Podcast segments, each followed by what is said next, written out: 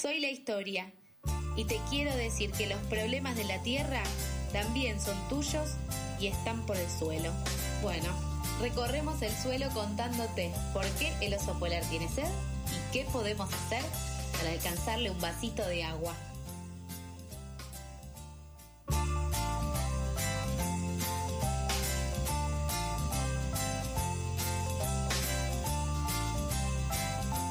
Llega el momento de hablar de ambiente de la mano de Mija Kaufman de Consciente Colectivo, una persona del acuerdo de Escazú, una persona que eh, sabe justamente Mija, y siempre es un gusto tenerte aquí en la mañana de FM La Tribu, compañero. Gracias, Nico. ¿Cómo están? Muy buenos días. Hola, Martu. Lindo, lindo verles por aquí, como Bien. siempre, y sobre todo acá en el estudio. En el día de la fecha, y dado que vos traes el pie justamente del Sí. acuerdo de Escazú, vamos a estar conversando en breve con Marco D'Angelo. Marco es un compañero de las asambleas de Punilla en la provincia de Córdoba, aquí en la República Argentina, que justamente están sufriendo distintas maniobras, en este caso, entre ellas, un proceso judicial arbitrario que Claro. tiene a distintas personas implicadas. Claramente, y Marco ahora lo va, a poder, lo va a poder contar mucho mejor, con él he hablado en distintas ocasiones, en persona y virtual, pero justamente el entender lo que implica cuando uno está defendiendo su territorio, su comunidad, lo que implica estar sufriendo un proceso judicial arbitrario, ¿qué te implica a vos en la diaria como persona? Claro. Creo que no, no logramos dimensionar lo que... No, nunca, nunca en mi vida tuve situaciones de decir, bueno, estoy judicializado, menos.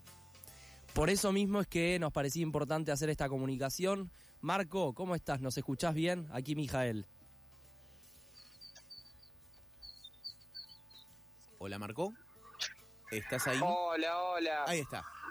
¿Qué tal? ¿Cómo estás, Che? Buen día. Acá Mijael. ¿Qué tal, Mijal? Buen día. Mira, este, y acá estamos hoy este, preparándonos este, para una movilización, este, pidiendo justicia porque eh, en esto de la, de, de la defensa del ambiente acá en las sierras de Córdoba nos hemos encontrado con que el Poder Judicial este, desequilibra bastante la balanza. Eh, hace un año atrás a un grupo de compañeras y compañeros este, lo sorprendió a las 4 de la mañana un, un desalojo violento, un desalojo sin orden judicial, Mm, este, donde se aprovecharon de lo- los efectivos que participaron de esa arbitrariedad para hacer cualquier cosa, para sacarlos de las carpas semidesnudos, este, para alumbrarlos en la cara con linternas, gritándole cosas, golpeaban los escudos como si fueran la época del, del Imperio Romano, este, generando terror. Hay compas que todavía no, no se recuperan psicológicamente del impacto de eso. Este, porque uno eh, piensa por ahí la violencia y piensa que solamente son este, los tiros o que solamente son este, los palos, pero en este caso Claro. este, eh, se, se utilizó, se utilizaron métodos por ahí más sutiles, pero que son incluso este, mucho más dañinos a largo plazo. Y bueno, de ese modo estuvieron, esta, este grupo de compas estuvieron desaparecidos de las 4 de la mañana hasta las 2 y media de la tarde, en medio del monte. ¿sí? Un día tocó una, una mañana muy fría, me acuerdo, y estaban sin ropa los chicos escondidos porque andaba hasta un helicóptero buscándolos. Y, todo ese hecho, este, nadie se hizo cargo y pasa un año y seguimos pidiendo justicia. Entonces, por un lado, esa, es eso que nos moviliza hoy, vamos a marchar en Cosquín en, en reclamo de justicia para que se investigue qué es lo que pasó el 10 de mayo del 2022 allí en este frente al obrador de la empresa SACDE, una de las empresas constructoras de la autovía de Punilla, una obra que no tiene licencia social, este, una obra que es ilegal y que pasa por eh, zonas que son este, áreas naturales protegidas, reservas como la reserva hídrica de los gigantes.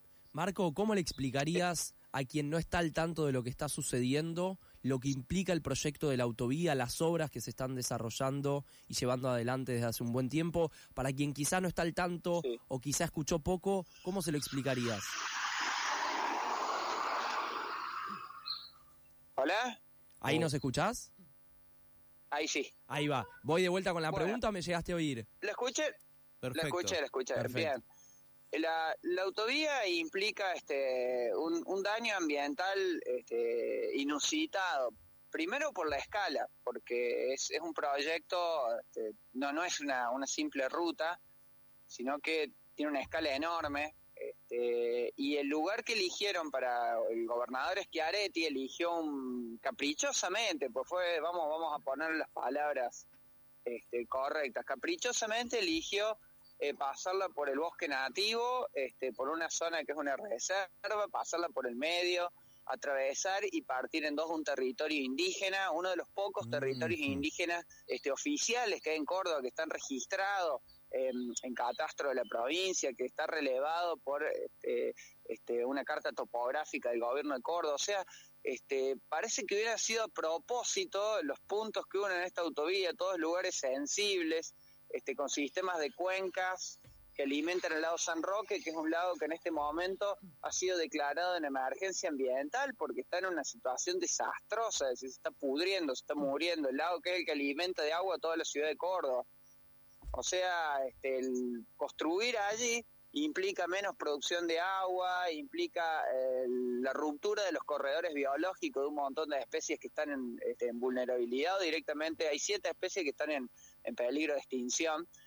Este, implica este, que los negocios inmobiliarios avancen en zona de bosque nativo, porque automáticamente eh, cuando salió el proyecto empezaron a aparecer nuevos emprendimientos inmobiliarios alrededor del proyecto, la mayoría son eh, emprendimientos ilegales en el sentido de que son este, instalados en zonas de eh, la reserva hídrica. Este, sin embargo, Policía Ambiental este, hace caso omiso a las denuncias y las topadoras no solo están avanzando en la autovía, sino en los emprendimientos este, inmobiliarios laterales. Eso que hace que se multiplique el impacto ambiental. Claro. Estamos escuchando a Marco de Angelo de la mano de Mija Kaufman aquí en Por el Suelo. Marco, eh, aquí eh, Martu eh, Griego quiere preguntarte algo aquí en vivo. Eh, ¿Qué tal, Marco? Contanos, en tal caso, bueno, cómo, cómo sigue el conflicto actualmente eh, o, o recordanos bien cuál va a ser la movilización, hacia dónde, en qué horario, así también lo podemos eh, seguir cubriendo desde acá. Estamos con algunos temas técnicos. Ah. Eh, Marco está, bueno, lamenta- está, está en Córdoba. ¿Nos escuchas de vuelta, Marco? Estoy, estoy buscando la- el lugar correcto para, para tener buen, buena recepción. Tranquilo. Eh, ¿Pudiste escuchar la pregunta de Martu o te la repetimos? Vamos con la pregunta de vuelta, Martu, por las dudas. ¿Nos escuchás Sí, bien? sí, sí. Ahí está. Sí, pregunta de vuelta, dale. Eh, no, te quería consultar, bueno, en tal caso que nos recuerdes eh, a- eh, la movilización de hoy, a qué hora va a ser, en dónde, como para que podamos seguir cubriendo el conflicto. Hola. Estamos con algunos temas técnicos. Recordamos que el compañero se encuentra en Córdoba. Bueno, Las distancias a veces son difíciles. integrante de la Asamblea de Punilla. Ahí mientras estamos viendo si se eh, reconecta, no sé si nos escucha. Yo me quedé pensando con algunas cosas. Claro, el- este hombre dijo, van a hacer una autovía en medio de, de un espacio verde inmenso, de un bosque, de una selva. Eh, y claro, en un momento dijo, después se están haciendo eh, negocios inmobiliarios alrededor de esa autovía. Y yo dije, claro, claro, ahí está, ahí está el detalle. ¿Qué ficha te cayó ahí? Todas. Porque vi tu reacción en la cara. Y en vivo, no, no, todas. Eh, dije, claro, no solo cortan un espacio verde a la mitad, eh, no solo pasan por encima de pueblos o de comunidades eh, que están allí asentadas, sino también que, eh, nada, eh, hay negocios ahí, plata, plata, negocios. Y recordemos que todo lo que tiene que ver con el sector inmobiliario en Córdoba es uno de los grandes negocios, es una de las Sí. grandes problemáticas socioambientales. De hecho, se ha comprobado que en distintas ocasiones y en distintas locaciones de la provincia de Córdoba, eh, el negocio inmobiliario había generado, había sido cómplice de, por ejemplo, distintas quemas o, inten- o incendios intencionales, justamente para que en esos territorios eh, se pueda después construir y lotear para proyectos inmobiliarios. Pero sí, Sí, si les parece, porque desde las distintas asambleas se armó un documental sonoro, lo que vamos a escuchar es uno de los fragmentos del documental sonoro donde justamente se narran, lo vamos a estar subiendo en las redes de Pasadas por Alto para quien lo quiera escuchar completo, para entender un poco mejor lo que implica, lo que viven las distintas compañeras y compañeros de las asambleas y lo que están viviendo en este proceso judicial arbitrario. Nuestras voces siguen vivas porque somos parte de un colectivo, un colectivo que, apuesta a un mundo diferente y, y donde nosotros no somos los violentos ni los ilegales. Nosotros y nosotras nos estamos defendiendo y estamos defendiendo el territorio. Nuestras voces siguen vivas. Marco, ¿ahí nos escuchás de vuelta? Hola, perfecto, te escucho. Ahí va. Vamos entonces de vuelta con la pregunta aquí de, de Martu que te hacía sobre la movilización y lo que están convocando. Que nos recuerdes en tal caso el horario en el cual se van a movilizar, hacia dónde, eh, como para que podamos nada seguir viendo cómo sigue todo esto y estar al tanto de lo que ocurre. Bueno, lo- los procesos ambientales son procesos de larga duración. Nosotros venimos desde el 2017 este, organizando maneras creativas de visibilizar el problema de la autovía, porque no es una autovía que termina en, en el tramo que se está construyendo, este, solamente el, el tramo anunciado se atiende. Estamos hablando de una autovía de casi 400 kilómetros de longitud, o sea, es, una mega obra. Y eh, en ese sentido, este, las distintas asambleas, por ejemplo, las asambleas de Punilla, que son las asambleas que están en cada territorio, en cada localidad, este, nos organizamos en plenarios y vamos discutiendo, debatiendo democráticamente y viendo cómo vamos este, a hacer el seguimiento del conflicto. Este, tratando de, de- de- de evitar también la confrontación, a pesar de que ya tenemos 19 personas que han sido imputadas este, y que hay persecución por parte del Poder Judicial de Córdoba en contra de cualquier vecino que se manifieste, que hasta un secretario general del de ese fue eh, por defender el ambiente. Marco, ¿qué es lo que están haciendo? Y vuelvo a esto de, para explicarle a quien quizá desconoce lo que está sucediendo, qué es lo que se está haciendo desde el Poder Judicial a estas 18 personas y sobre todo a las seis personas que están imputadas, a las seis personas que se están juiciando arbitrariamente, perdón. Sí, sí, sí, bueno, eh, eh, al conjunto, bueno, han sido imputados, se le han dibujado en general eh, causas por, por delitos que no se, no se han cometido. Eh, en el caso particular de, de- de las seis personas que estuvimos, yo soy una de esas seis personas que estuvimos en, un- en una protesta este, en la Plaza San Martín de la ciudad, que justo llegó el eh, todo el grupo se manifestó frente al intendente, pero de forma pacífica, sí, diciéndole, pidiendo explicaciones, qué está pasando. Este, no solo que, que- que fuimos imputados, sino que la fiscal este, pidió la, la- la elevación de juicio, o sea que estamos este, al borde de enfrentar un juicio, eh, todo lo que ello implica, este, por este, habernos manifestado en el centro de la ciudad de Cosquín, si quieres que fue una, una- cuestión en el monte, una, una situación absurda, este, porque en 24 horas ya estaban las imputaciones y las órdenes de captura contra nosotros seis. Eso fue un evento en agosto del año pasado. Es decir, 24 horas demoró la justicia en, en imputarnos. Hace un año que pasó el desalojo ilegal y todavía estamos esperando que la fiscal investigue. Ahí se ve la simetría, este Claro. desbalance de, de- de- de la justicia del que te mencionaba al principio de la entrevista. Mientras siga habiendo esta asimetría de poderes, claramente se estarán vulnerando leyes nacionales, provinciales e inclusive acuerdos regionales e internacionales como es el acuerdo de Escazú, por el cual hemos hablado en más de una ocasión con Marco y con sus distintos compañeros y compañeras. Y volvemos a esto que decimos más de una vez.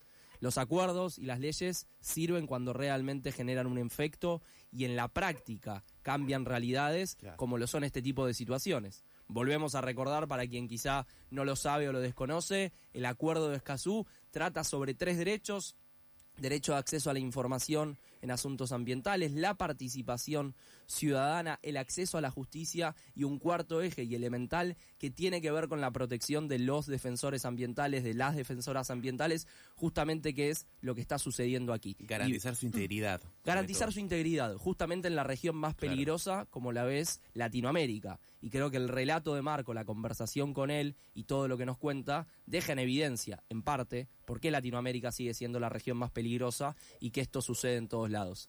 Marco, tenemos que ir cerrando, así que simplemente para que cierres vos la nota, los últimos segundos, ¿qué te gustaría decir acá al aire de FM La Tribu? Bueno, me gustaría decir en primer lugar eso, que ante la falta de acceso a la información, que ese es el problema de base sobre el cual después se desatan estos conflictos socioambientales, este, es importante este, seguir a los medios alternativos, a las páginas de las asambleas que están no solo en Córdoba, sino en los distintos lugares de conflicto como Chubut, Jujuy con el tema de, este, litio, Catamarca con el tema de la minería a cielo abierto, este, toda la Patagonia con el tema de las tierras, seguir eh, este, y informarse a través de las fuentes primarias, porque hay un cerco mediático de los eh, grupos económicos hegemónicos que manejan los medios de comunicación grandes, que impide que la mayoría de la población acceda a la información ambiental correcta y fehaciente. Así que ese es mi, este, mi mensaje para, para todos y todas, y, y bueno, a partir de allí poder este, saber cómo, cómo está la situación real en nuestro país con relación a los derechos ambientales. Muchas gracias Marco de Angelo, integrante de la Asamblea de Punilla de Córdoba. Eh, gracias por tu tiempo, gracias por, por este contacto. Sé que estás ahí eh, a lo lejos, pero bueno, gracias realmente por, por estar por estar aquí. También muchas gracias, Mija, por este espacio. Eh, yo me quedo pensando y me quedo, bueno, volando con todo lo que está pasando. Seguiremos, obviamente, de la mano de Mija y de los compañeros de la Asamblea de Punilla todo lo que está pasando. Esto ha sido por el suelo de la mano de Mija Kaufman. Muchas gracias, compañero. Gracias a usted y simplemente para que nos quedemos pensando lo que le pasa a Marco y a sus distintos compañeros y compañeras es lo que sucede en distintas partes del país, de la región, y mientras el acuerdo de Escazú y tantas otras leyes no se lleven a la práctica, seguirán sucediendo. Corta la bocha por el suelo de la mano de Mijael Kaufman.